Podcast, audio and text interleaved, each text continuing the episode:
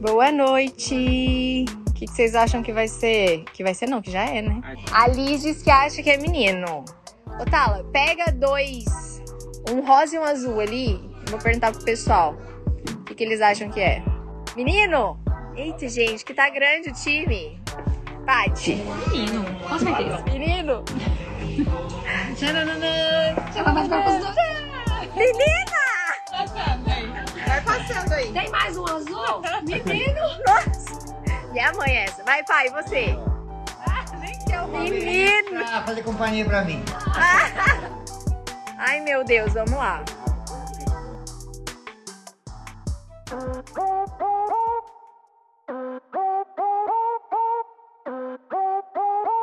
Em 2008, quando Jenna e Nico Carvoniris, de Los Angeles, nos Estados Unidos, compartilharam nas redes sociais a festa de revelação do sexo do primeiro bebê deles, eles nem tinham ideia de que a moda ia pegar no mundo todo. E pegou! Se você chegou na Terra recentemente, a gente explica. Hoje em dia, os chás de revelação são a grande sensação na hora de revelar e festejar a descoberta do sexo da criança, que ainda nem saiu da barriga. Geralmente, o anúncio é feito com muita criatividade. Se você der um Google, tem revelação de tudo quanto é jeito. Mesmo com a pandemia, a Cynthia Zanuni e o Hugo Rowley, que você ouviu no começo do episódio, também não ficaram de fora. Para saberem o sexo do bebê, eles reuniram os familiares mais próximos na casa dos pais, em Luanda, no interior do Paraná.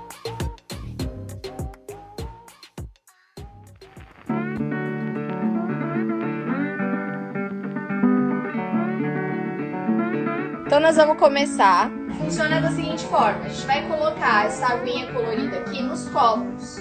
Se der mais azul, é menino. Se der mais rosa. Ó, se der três azul é menino, se der três rosa. Ai, meu coração tá. Estão preparados? Vai, que eu quero ver se vai dar. Azul! Rosa! Ai, que sacanagem! ai, ai, ai! 3, 2, 1!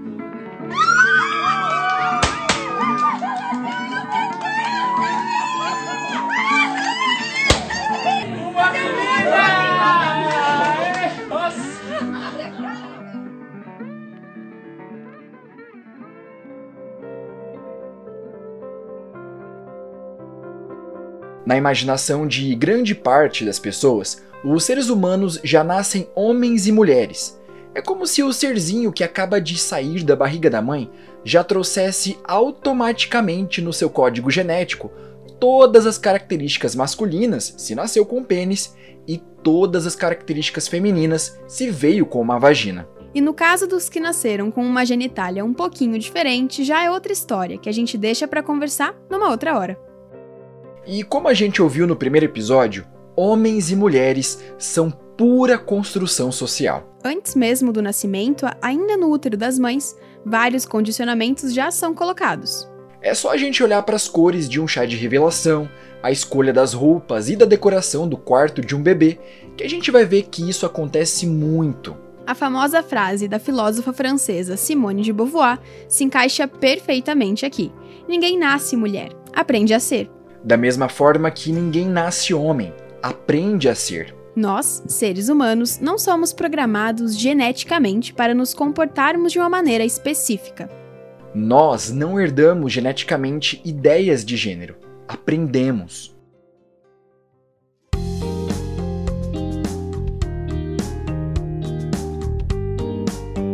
Eu sou a Luísa Mainardes Eu sou o Vitor Hugo Batista. e esse é o Prazer em Ser.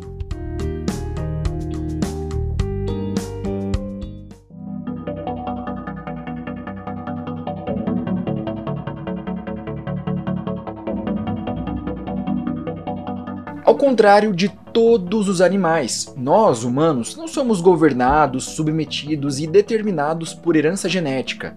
Somos dotados de inteligência. Isso quer dizer que as nossas ideias, conceitos, crenças, hábitos alimentares e qualquer outro tipo de comportamento e papel social, como ser homem e ser mulher, não vieram de uma sequência genética do nosso DNA. Nenhum ser humano nasce pronto para funcionar plenamente. Dependemos do aprendizado social. Existe um vasto arsenal de diferenças entre homens e mulheres, a maioria delas irreais e artificialmente criadas. Diferenças que vão desde coisas bem pequenas e simples, como cores e roupas, até algumas mais complexas, como aparência, comportamentos, estilo de vida, funções na família e na sociedade.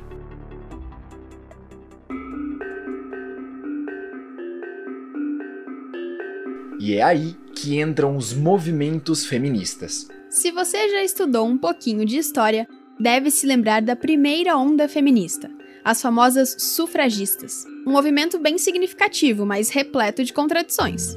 Aí, com a segunda onda feminista, que começou ali na década de 1960 nos Estados Unidos, a presença de mulheres de muitas origens e de diferentes comunidades era cada vez maior. Independente da imagem que você tem do feminismo, é importante entender o quanto ele foi fundamental para que as discussões de gênero fossem levadas para os espaços de tomada de decisão, como as plenárias, assembleias e parlamentos, espaços historicamente muito masculinos. Mas, se retrocedermos no tempo e no espaço, podemos ver como essa divisão entre homens e mulheres não era lá tão comum assim em alguns lugares. Essa noção é, binária do gênero e essa divisão entre homens e mulheres, ela não se estabeleceu, ela não foi assim desde sempre. Nem todas as sociedades consideravam que a gente tinha é, esse binarismo e que esse binarismo era importante. Então, como assim? Quando a gente teve a invasão das Américas, por exemplo, antes dessa intrusão europeia que a gente teve aqui em 1500, as sociedades ameríndias, várias delas, tinham a presença de pessoas que talvez hoje a gente vá denominar como transexuais. Uh, a gente tinha é, na América do Norte tem os, os, mais conhecidos são os berdaches, que são pessoas que eram consideradas é, uh, como seria um terceiro gênero, por assim dizer, e elas eram super respeitadas a gente não tinha, então, esse binarismo que opõe e coloca em uh, polos opostos, homens e mulheres. Não quer dizer que a gente não tinha algum tipo de hierarquia de gênero, mas ela era muito pequena. Isso não definia sobremaneira a sociedade. Essa quem você acabou de ouvir é a jornalista, mestra em comunicação e doutora em ciências sociais, Fernanda Nascimento. Como ela disse, aqui nas Américas, essa concepção binária do gênero não era comum. Ela só foi introduzida, ou melhor, imposta com a chegada dos europeus. E por muito tempo foi reforçada pela biologia, ela mesma, a ciência biologia. A biologia, assim como outra, qualquer outra área do conhecimento, ela também está atrelada a relações de poder e também está atrelada a uma série de preconceitos, né? Então, é, eram homens querendo justificar desigualdades que estavam sendo exercidas sobre mulheres.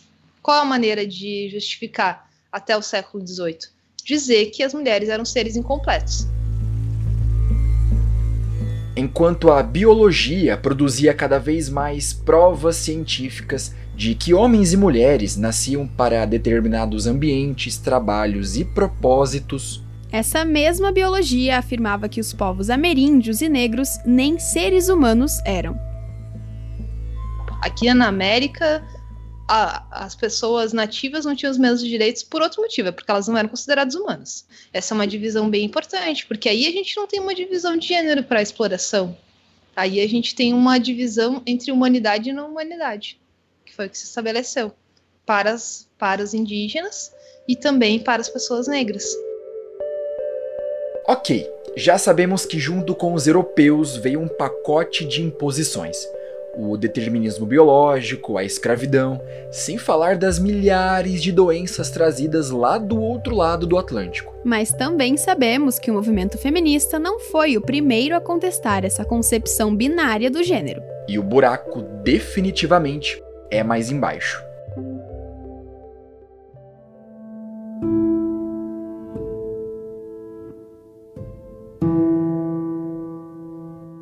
Cerca de 50 anos antes dos primeiros sinais do movimento sufragista, Sojourner Truth, uma mulher negra que nasceu escravizada no leste dos Estados Unidos, já reivindicava os seus direitos para ser, pelo menos, reconhecida como mulher. Aqueles homens ali acham que mulheres precisam de ajuda para subir em carruagens e que devem ser carregadas para atravessar valas e que merecem o melhor lugar aonde quer que estejam. Ninguém nunca me ajudou a subir em carruagens ou a saltar sobre poças de lama. E nunca me ofereceram melhor lugar algum. E não sou uma mulher? Olhem para mim. Olhem para os meus braços. Eu arei e plantei. E juntei a colheita dos meus celeiros, e homem algum poderia estar à minha frente. E não sou uma mulher? E não sou uma mulher? Eu pari 13 filhos e vi a maioria deles ser vendida para a escravidão. E quando eu clamei com a minha dor de mãe, ninguém, a não ser Jesus, me ouviu. E não sou uma mulher?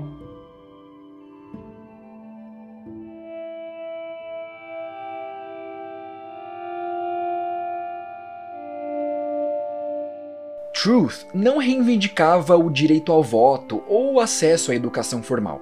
Ela reivindicava o direito à humanidade. Esse é um discurso de 1850.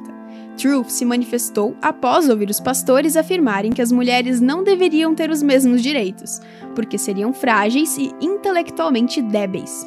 E não para por aí. Os pastores ainda argumentaram que Jesus foi um homem e não uma mulher e que elas teriam sido as primeiras pecadoras. Daí aquele homenzinho de preto ali disse que a mulher não pode ter os mesmos direitos que o homem, porque Cristo não era mulher. De onde o seu Cristo veio? De onde o seu Cristo veio? De Deus e uma mulher. O homem não tem nada a ver com isso. Se a primeira mulher que Deus fez foi forte o bastante para virar o mundo de cabeça para baixo por sua própria conta, todas essas mulheres juntas aqui devem ser capazes de consertá-lo, colocando-o do jeito certo novamente. E agora que elas estão exigindo fazer isso, é melhor que os homens as deixem fazer o que elas querem.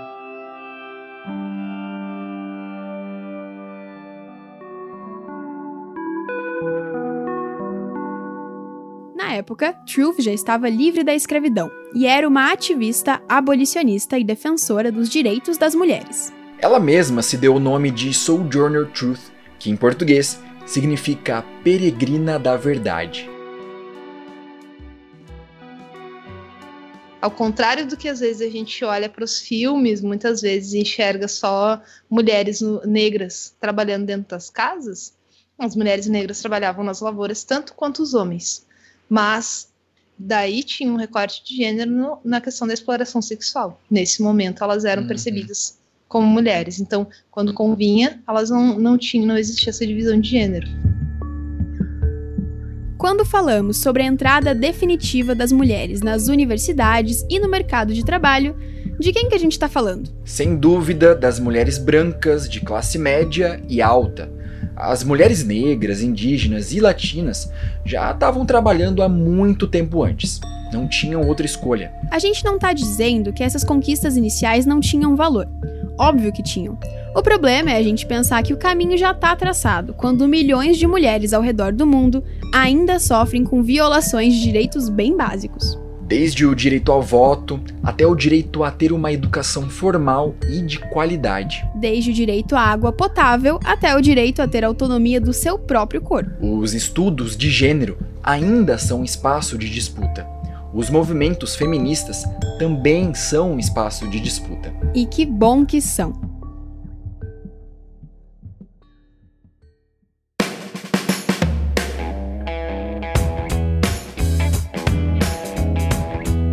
Em 2010, a propaganda de lançamento do Fiat Ideia ilustrava uma mudança significativa nos papéis de gênero. No comercial, a mulher volta do trabalho e o homem tá em casa, na cozinha, preparando e servindo uma refeição para as filhas.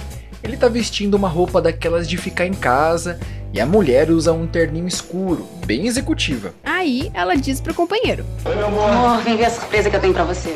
E mostra as chaves de um carro que ela dá de presente pro marido. As crianças correm na direção do veículo e a mãe fala: Viu como é gostoso?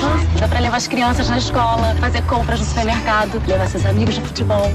A partir dessa cena surge a pergunta: Será que esse comercial faria sentido décadas atrás? A resposta, com certeza, seria não. Eu era aquela mulher que, quando precisava trocar o óleo de carro, eu estava a chave com meu marido. Porque eu não gostava do ambiente da mecânica, exatamente por ser um ambiente muito masculino, e é realmente muito masculino. Eu me sentia, às vezes, é, enganada, ou aquele orçamento, ah, porque a mulher vai por mais. Talvez não acontecesse, mas eu já ia com essa dúvida, já ia meio assim desconfiada, né? Ou aquelas piadinhas do canto, ah, só porque a mulher não sabe nem o que está falando. Era um ambiente, é um ambiente meio agressivo para as mulheres, porque os homens eles parece que nascem no DNA o carro. Isso é fato. Eu vejo na minha oficina a paixão que os homens têm pelos carros. Essa é a Joelma. Ela contou pra gente um pouquinho desse incômodo que para muitas mulheres é um sentimento bem comum. Eu mesma tive que trocar o pneu do Floquinho uns meses atrás e foi um desafio entrar naquelas borracharias sem me incomodar com os calendários e cartazes cheios de mulheres seminuas penduradas nas paredes. Pra quem não sabe, o Floquinho é o nome que a Luísa deu pro carro dela. Porque ele é branquinho, igual um floco de neve. Mas enfim, a gente já repetiu aqui milhões de vezes como existem comportamentos e gostos esperados para cada um de nós. Mas com o tempo, a linha que separa coisas de menino e de menina está se tornando cada vez mais difícil de enxergar. A Joelma, que a gente ouviu agora há pouco, é uma mulher casada de 53 anos e que trabalhou por quase 30 num banco privado. Mas, como ela mesma disse, ela dava um pouco de trabalho para os seus chefes por ser uma CLT meio rebelde. Eu confesso que eu fui um pouco difícil para os meus, meus chefes, né, como falavam, porque eu gostava de dar opinião, eu gostava de pensar de uma forma diferente. E, assim, confesso que sofri muito, muito por isso também, porque quando você pensa diferente, nem todo mundo gosta, né? E ainda mais quando você fica num mundo corporativo muito grande, em que ter, todo mundo tem que seguir regras e normas que é comum, que é certo. Hoje em dia, Joelma é dona de uma oficina mecânica em Guarulhos, na zona norte da Grande São Paulo. Mas não é qualquer oficina mecânica, não. E a Divascar surgiu numa necessidade minha de querer me desafiar mais, de querer de querer mais da vida. É uma oficina onde eu tenho meu foco principal é atender as mulheres como elas devem ser tratadas em uma oficina mecânica, algo que eu nunca encontrei enquanto eu procurava uma oficina mecânica. A história do Divascar começa lá em 2015, quando a Joelma se desafiou a fazer alguns desses cursos sobre mecânica e a entender se esse projeto seria viável ou não. Eu já estava na época com 48 anos e eu estava querendo realmente mudar a minha vida profissional, mas eu queria mudar 360 graus. Eu não queria fazer o que eu fazia atualmente. Então, como é que eu fiz para me preparar melhor? Eu fui atrás de cursos, eu fui atrás de especializações. Sofri algumas discriminações, lógico. Você vai num curso que é para mecânico, você entra numa sala de uma de uma de um fornecedor de mecânica, né? Para mecânica. Você entra numa sala com mais de 50 homens que são mecânicos, só você de mulher, é, é né? Dá para perceber como que era, né? Eu me sentia aquela alienígena. Parece que todos os olhos estavam em mim. Eu não tinha o conhecimento, eu sabia que eu não sabia, eu estava lá para aprender, e que tinham pessoas lá com 20, 30 anos de profissão mas eu tinha um objetivo, eu sabia por que, que eu estava ali e o que eu queria com aquilo. E aí eu comecei a não prestar mais atenção nos olhares, nas brincadeirinhas, nas risadinhas de lado. Depois de muito estudo, Joelma partiu para ação. Ela precisava colocar em prática os seus conhecimentos. Aí, novamente, ser mulher se tornou um obstáculo. Eu fiz até estágio em oficina mecânica para poder entender como era todo o processo de uma oficina mecânica. Só que quem, a única que abriu as portas para mim foi uma mulher que era dona de uma oficina mecânica.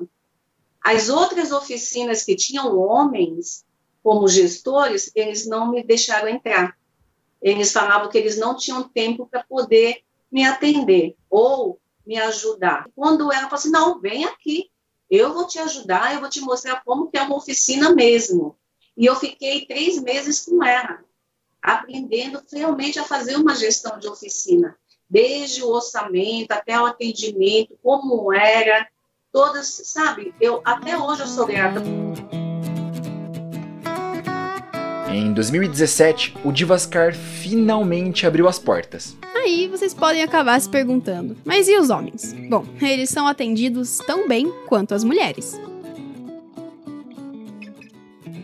Eu costumo dizer que a minha oficina, ela não é só uma oficina, é um conceito de oficina mecânica. Toda a parte de mecânica nós fazemos, alinhamento, balanceamento, troca de óleo. E os meninos que estão lá, eles são treinados para saber como atender a mulher. E não é preciso muita coisa. A mulher, ela vai para a mecânica para arrumar o carro, ponto.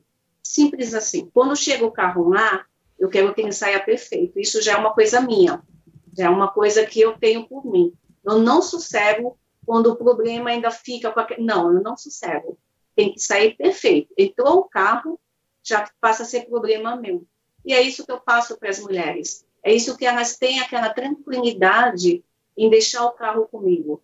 Eu não faço nada no carro sem a mulher autorizar ou o homem autorizar. Não faço nada. Eu passo o orçamento do que precisa e é como você falou, Luiz.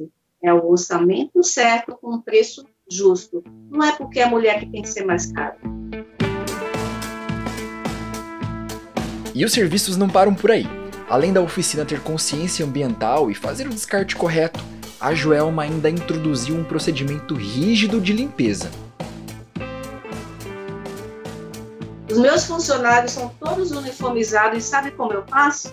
Eu gravei a, o, é, o, nome, o dia da semana na, na manga do funcionário. Então, é de segunda a sexta. Tem a camiseta de segunda, de terça, de quarta e de quinta. Quando eles vêm, eles já, fa já fazem assim, para mostrar para mim que está com a camiseta do dia. Para começar o dia limpo. Eles não têm que vir com aquela roupa suja, toda cheia de óleo. A Joelma ainda construiu vários cantinhos na oficina para suas clientes se sentirem confortáveis enquanto esperam um concerto. Mas, se você preferir, atravessando a rua ainda existem duas manicures prontas para te atender. Ou seja, você sai com o carro arrumado e as unhas feitas.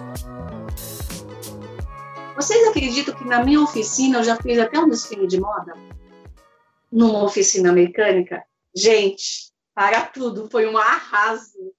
Foram 13 modelos. A minha oficina eu fiz uma passarela de pétalas de rosa e elas desfilaram lá. A entrada era alimento que a gente estava dando, doando para uma entidade, e tinha lá as roupas que quisesse comprar, os modelos, as pessoas. Tinha umas 40 mulheres lá. Foi assim fantástico. A pessoa falou assim: quando que eu ia pensar em ter um desfile de moda numa oficina mecânica? Por que não? Eu já, já fiz aula de automaquiagem lá na minha oficina mecânica.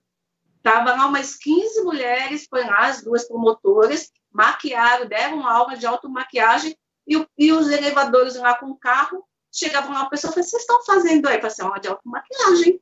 Aí eu não acredito, eu falei por que não? É a oficina, qual que é o nome da oficina? Divas, que as mulheres vão lá e elas se sintam bem como elas vão. Sabe, que elas vão lá e falam assim, caramba, parece nem parece que eu estou numa oficina mecânica.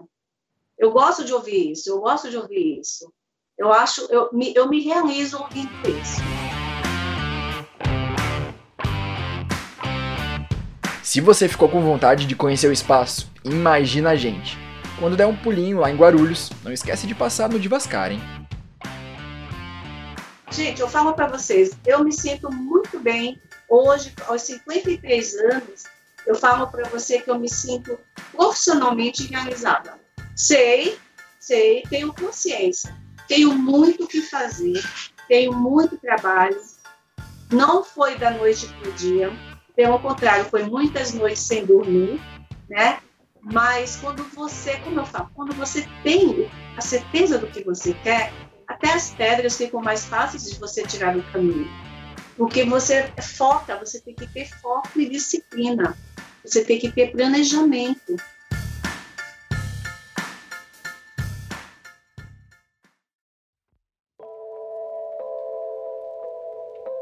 Com certeza, a Joelma é uma inspiração, principalmente para aquelas poucas meninas que se desafiam a entrar nos cursos de engenharia mecânica e afins. Mas a luta continua. A maior parte dessas mulheres que recentemente chegaram aos espaços de poder ainda são brancas. Uma vitória, sem dúvida, mas não é o suficiente. Precisamos lembrar constantemente que mulheres negras, indígenas, amarelas, latinas, muçulmanas, mulheres trans de todas as classes e etnias ainda lutam por direitos básicos, como o acesso à escolaridade e até ao saneamento.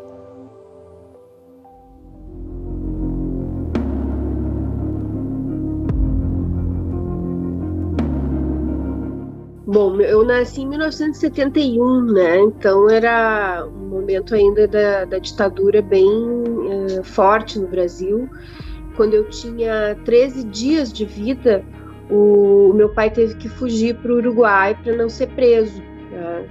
Então, de, uh, daí até os meus quase dois anos, ele ficou no Uruguai. Depois, ele conseguiu retornar é, e essa história, embora eu não me lembre né, desse, desse momento, obviamente, eu era bebê, mas essa história com certeza me marcou, né, enquanto é, personalidade, né.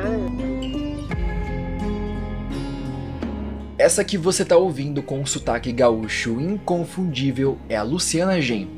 Luciana é formada em Direito pela USP, mas foi na política que ela fez carreira. Já são mais de 30 anos de trajetória como deputada federal e estadual pelo Rio Grande do Sul. Inclusive, todos os estudos demonstram que, as, que as, os primeiros anos de vida da criança são muito importantes, né? Eu acredito que essa experiência foi constitutiva da minha uh, disposição de atuar na política, até também depois pela própria convivência com meu pai, né? Porque ele voltou e continuou sendo um militante, um atuante nessa, nessa luta contra a ditadura e depois é, da, da, da, redemocratização é, como dirigente do PT, né? E isso me atraiu também para a política. Eu com 14 anos, eu comecei a minha militância no, no Julinho, que é um colégio tradicional de, de movimento estudantil aqui de Porto Alegre. É, me afastei politicamente do meu pai, dentro do PT a gente acabou sendo de agrupamentos diferentes. Depois eu fui expulsa do PT, como vocês sabem, em, em, no final de 2003, né, quando eu e Heloísa Helena o Babá e o João Fontes uh, votamos contra a reforma da Previdência dos servidores públicos, e aí eu fundei o PSOL. Então, uh, com certeza, a minha, a minha infância, né, a minha adolescência, a minha relação com meu pai foi bastante influenciadora né, na minha formação política. E eu me considero, em certa maneira, uma seguidora dele, mas num sentido mais amplo e não num sentido assim tão específico das ideias, mas no sentido de um exemplo de como fazer política e de como encarar a política também, não como uma carreira, não como uma forma de ganhar dinheiro, mas como uma, uma militância mesmo, como uma tarefa. A história da Luciana é uma micro-representação do poder que os condicionamentos sociais e familiares têm nas nossas vidas, desempenhando um papel muito mais significativo do que o nosso DNA. Dentro de casa, desde muito jovem, ela teve um contato muito forte com a vida política, através do pai. A militância na escola reforçou essa conexão e foi conduzindo a Luciana cada vez mais para esse caminho. Ou seja, nossa singularidade e nossas direções específicas são processos complexos, cheios de vivências, experiências, encontros e desencontros. É assim que somos construídos.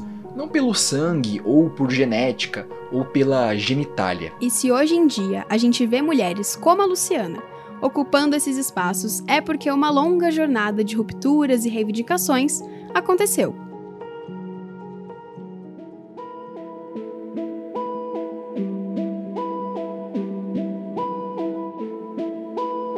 1827. As mulheres brasileiras podem frequentar a escola pela primeira vez. 1917. Primeira greve geral do Brasil. Mulheres presentes protestando por condições mínimas de trabalho. 1932. Sufrágio feminino dá direito às mulheres de votar e serem votadas. 1949. A célebre frase de Simone de Beauvoir: Ninguém nasce mulher, torna-se mulher, revoluciona o feminismo mundial. 1962. Termina a tutela de maridos sobre as mulheres no Brasil. Agora elas são livres para trabalhar, receber herança e viajar. 2005. A Lei Maria da Penha é sancionada no Brasil. 2015.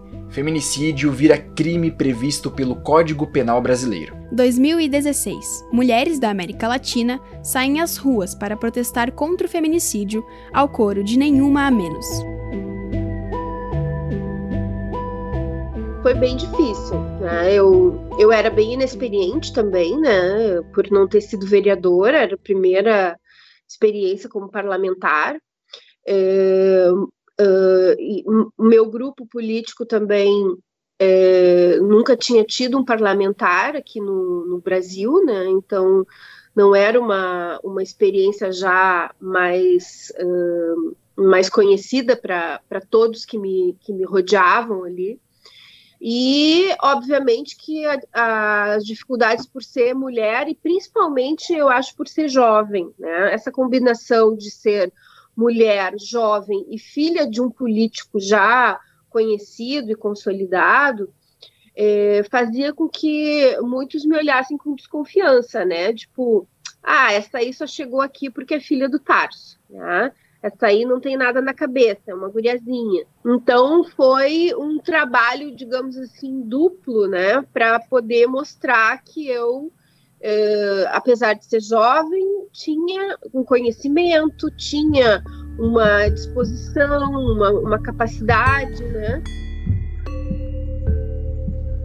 Foi nesse contexto que, em 2014, Luciana encarou o desafio de representar o PSOL na disputa pela presidência da República. Levantando bandeiras das minorias históricas, como dos negros, mulheres e LGBTs, ela ficou em quarto lugar. Ela foi a primeira candidata à presidência que colocou o tema da homofobia e da transfobia em debate na TV. Nessas eleições, ela também protagonizou uma cena famosa.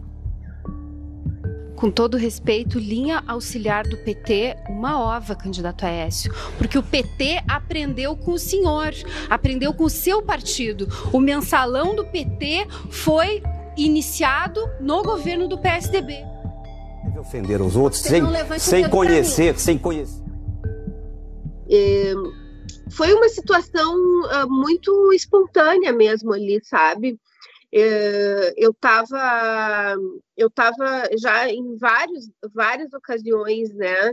É, tendo essa, essa sensação ruim de, de, de é, homens, né? No caso, era principalmente o Aécio, mas tinha vários homens candidatos ali, né?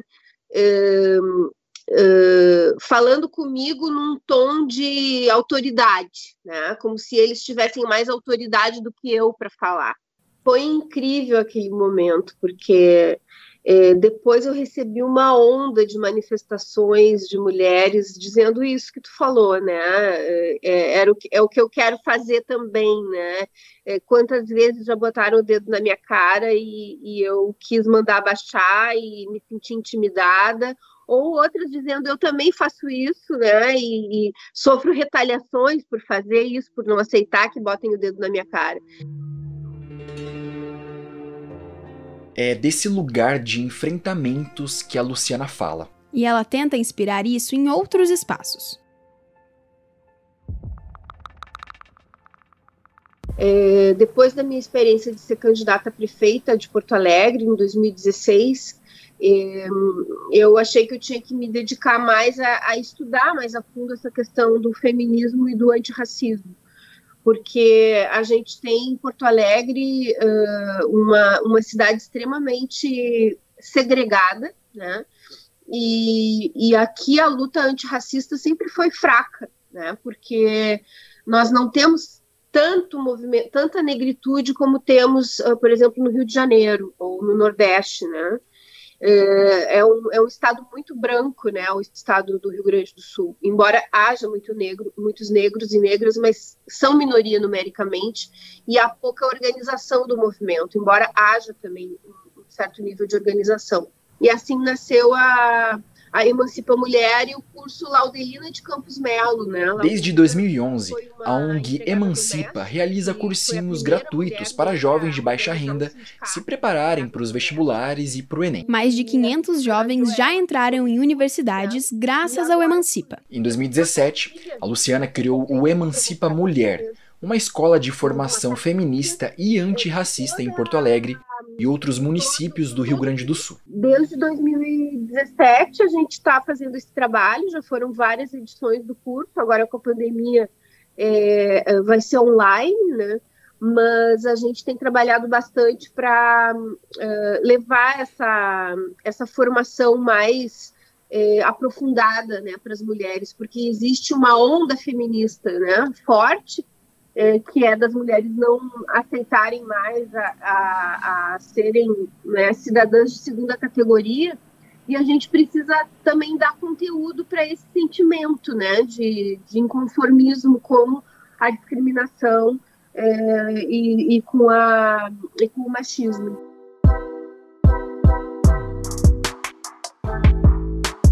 Hoje em dia, os modelos de homem e de mulher na sociedade estão cada vez mais embaralhados e sobrepostos. A todo momento, esbarramos em mulheres que dirigem empresas, pilotam aviões e governam países. E mulheres que malham em academias para aumentar a musculatura e a força física. Tem os homens que cuidam da casa e amamentam seus bebês, e os que vão ao salão de beleza, cuidam da pele, do cabelo e das unhas. Sem falar dos homens trans que podem gerar os seus próprios bebês na barriga. Por muito tempo, essas ações eram motivos de preconceito, e muitas ainda são.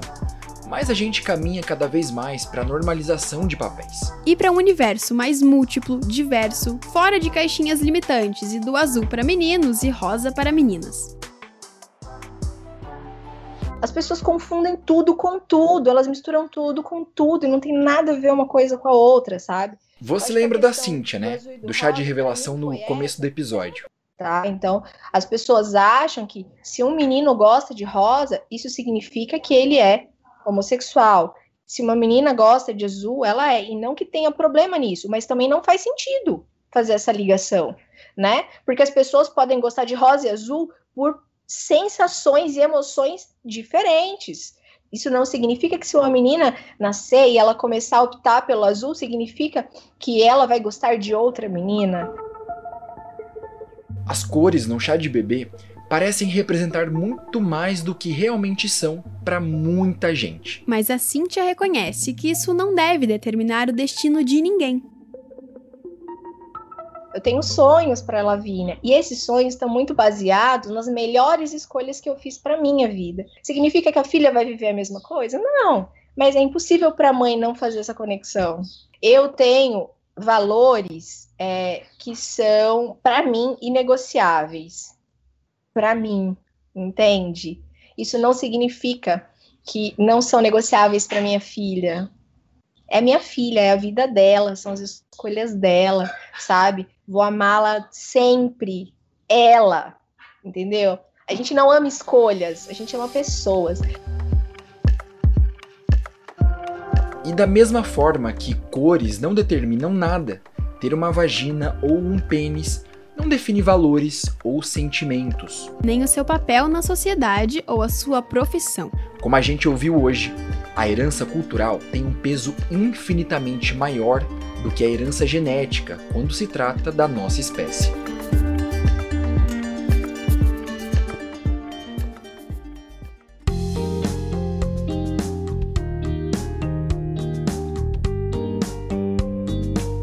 Prazer em Ser é produzido e apresentado por mim, Luísa Mainardes, e pelo Vitor Hugo Batista.